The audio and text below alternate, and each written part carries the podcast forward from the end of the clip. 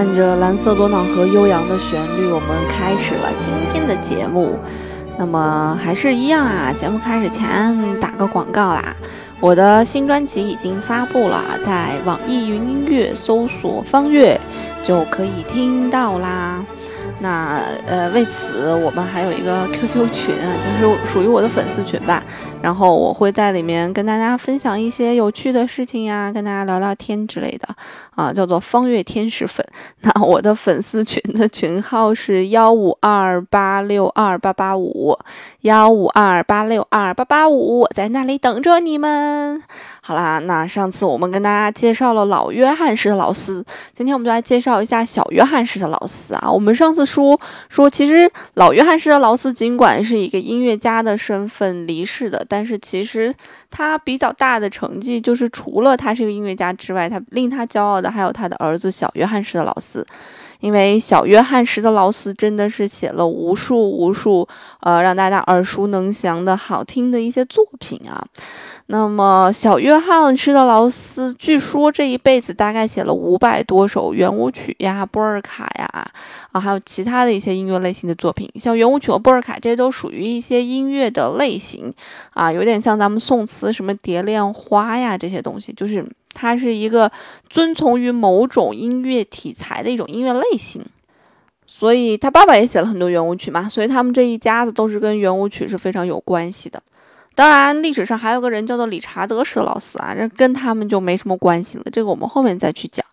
那如果你要去维也纳旅游的话，你会看到那个小金人儿的这样一个雕像。那么这个雕像呢，就是小约翰施特劳斯的一个塑像啊。所以可见小约翰施特劳斯在这个奥地利人心中的这个地位啊。那说起小约翰施特劳斯，不得不提的就是那首《蓝色多瑙河》了。这首作品其实在第一次公演的时候，并没有什么反响。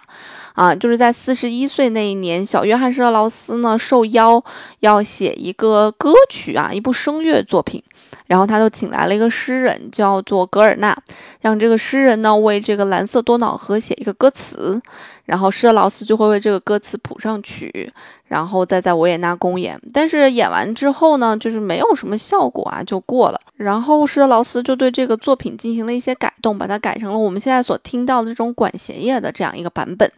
啊，然后这个版本在巴黎公演的时候，听众刚刚才听到序曲，啊，顿时就已经不行了，就受不了了，就被这个他的才华给倾倒了。就是因为他的这个出众的才华，他当时还跟很多名人，嗯，结识认识，因为这些名人都很仰慕他，比方说佛罗拜呀、托马呀、科蒂耶呀、小仲马呀这些作家，最后都给他成了这个朋友。所以，蓝色多瑙河当时也是在欧洲，人家响彻欧洲的一个旋律了。那我们知道，现在蓝色多瑙河其实是被奥地利人当做第二国歌来看待的。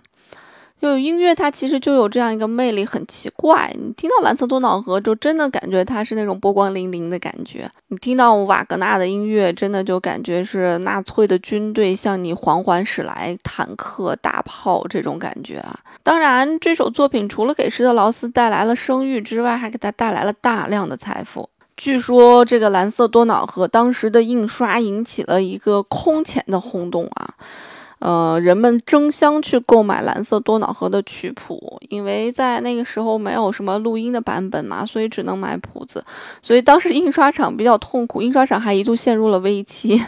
当时据说那个印刷的铜版啊，那个一套铜版最多最多只能印一万次，可是这个蓝色多瑙河光是首印那个铜版。大概就打了大概有一百套之多，所以你想想，一共大概印了多少套？当时人又少，所以这个蓝色多瑙河真的是对印刷厂商来说真的是一个暴利啊！而且这首作品还和我们现在耳熟能详听那些作品不太一样，这作品当时在奥地利已经已经非常有名啦。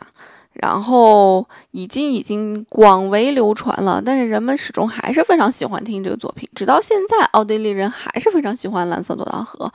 嗯，可能一方面多瑙河他们的母亲河，再一方面这个作品实在写的是太优美了。那在小约翰施特劳斯年近六十岁的时候，他又写了另外一部让我们大家非常熟悉的那首作品《春之声》。哒哒哒哒哒哒噔哒哒噔噔噔噔噔噔噔噔噔噔噔噔噔，啊，超级有活力的一部作品，就是让你感觉不出来，这个垂垂老矣的老人写出来了这么一部活力四射的作品。那其实，在他四十岁之后，他写了很多优秀的作品。在他四十五岁的时候，呃，他开始写了十六部轻歌剧、一部歌剧，还有芭蕾舞剧，然后就包括《蝙蝠》啊、《威尼斯之夜》呀这种非常非常有名的大剧啊，就至今现在都是典范。尤其是《蝙蝠》，据说《蝙蝠》这部作品采用了非常高超的一个圆舞曲的技法。呃，但是普通老百姓听着也觉得非常的爽，这就是集雅俗共赏吧。我觉得这还是一件蛮难的事情。很多人听了施特劳斯家族的作品之后，都觉得他的音乐更像是一种。轻音乐这种轻指的是它的技巧性可能没有那么强，它不像贝多芬呀、瓦格纳呀他们那么难去听懂，它可能更比较平易近人、贴近老百姓，觉得是旋律简单，配器也比较简单，整个给人一种轻快的感觉。很多人都会这样去评价施特劳斯。那因为其实，在施特劳斯创作很多他的歌剧的时候，他当时拿这个作品的标准，也是以一个流行歌、流行曲目的标准来去创作的，啊，所以很多作品让你听起来觉得真的是哦，呃，好像就蛮流行、蛮过耳的这种。所以也有人诟病他，觉得他没有什么太多的才华，有人觉得看不起他，说他没有像贝多芬那样。但其实他的这些非常简单的作品，其实里面是包含了很很高超的一些技巧的，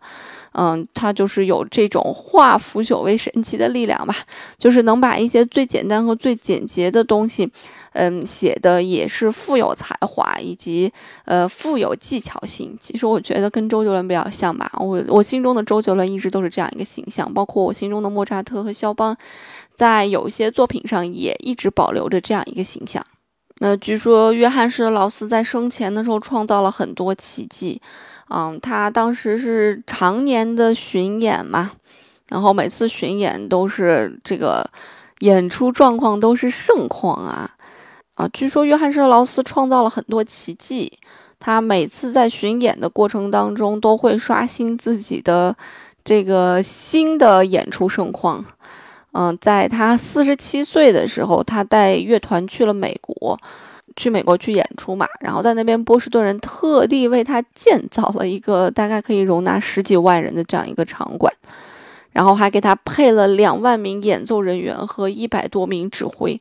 啊，这个真的是音乐史上前所未有的一个阵容。可是华尔兹这种伟大的艺术形式，好像。专门是为维也纳而生的，他在维也纳生，在维也纳立足，在传播的过程当中，好像除了维也纳，别的地区对于华尔兹的这种接受程度好像并没有那么高。有一些人想要把巴黎作为华尔兹的中心，但是浪漫的巴黎显然不适合华尔兹这种轻音乐，所以也就没有流传开来。那么，至今每年的新年音乐会上。我们还是能够听到大量的施特劳斯家族的一些作品，这些作品流传了下来，并且这个维也纳金色大厅的新年音乐会也成了全世界所有的音乐会当中最受人瞩目的一个音乐会，一场音乐会。它的票价呢？它的票是需要摇号的，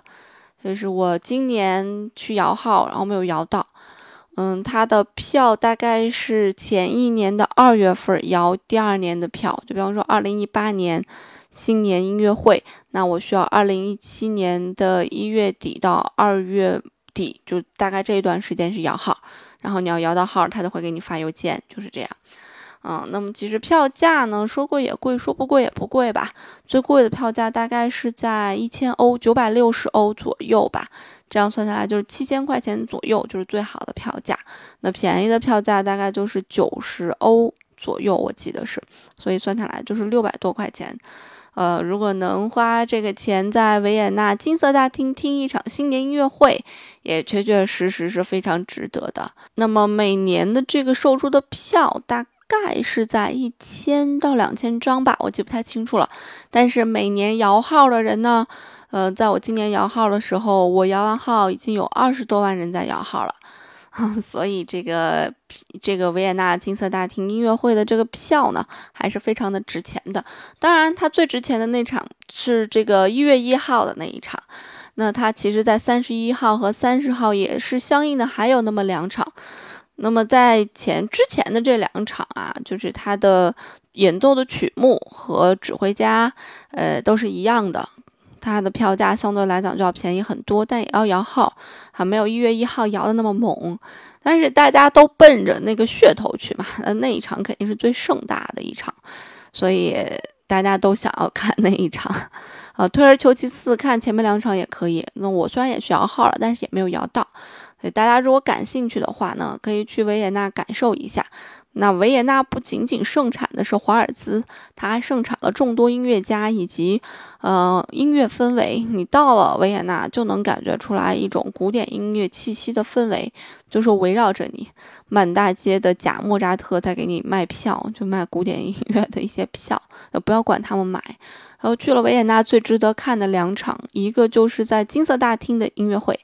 一个就是在这个歌剧院的音乐会。嗯，他们俩是隔着一个就是维也纳最著名的那条商业街步行街啊，嗯，隔得不远。就是这两个地方直接去卖票的地方，box office 去买票就 OK 了。就是街边上一切给你推销票那些的音乐会都不值得一看。嗯，但是歌剧院的票可能会紧俏一些，如果你想看的话，可能要提前预定。那么金色大厅是有站票的，当时的站票平日站票是六欧一张，六欧就差不多不到四十块钱吧。我当时去维也纳的时候碰见了一件特别有趣儿的事情，我去看音乐会，然后还是蛮舍得花钱的，所以我买的票还蛮好的，相对来讲就算是中上等的票。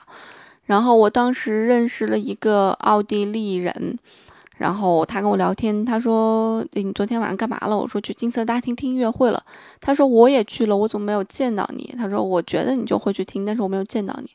我说：“我在这个第几排呀？在最前面第几排呀？”他说：“啊，你在这么前面呀？我以为你买的是这个三楼的站票，我一直在站的那群人当中找你。”我当时听了，其实挺无语的，就是。就是我们游客，中国游客，在他们心目中的形象就是凑热闹的形象啊！原来啊，好啦，那今天的节目就到这儿啦。那在今天的节目结束的时候呢，我想给大家放一首小约翰施特劳斯的作品。这首作品不是一首圆舞曲，它是一首波尔卡，非常轻快，叫做闲聊波尔卡，就是大家聊天的那种啊，有的没的聊天的那种波尔卡。那今天的节目就到这儿啦，我们下次节目再见啦！音乐不迷路，就在小盲班，拜拜喽。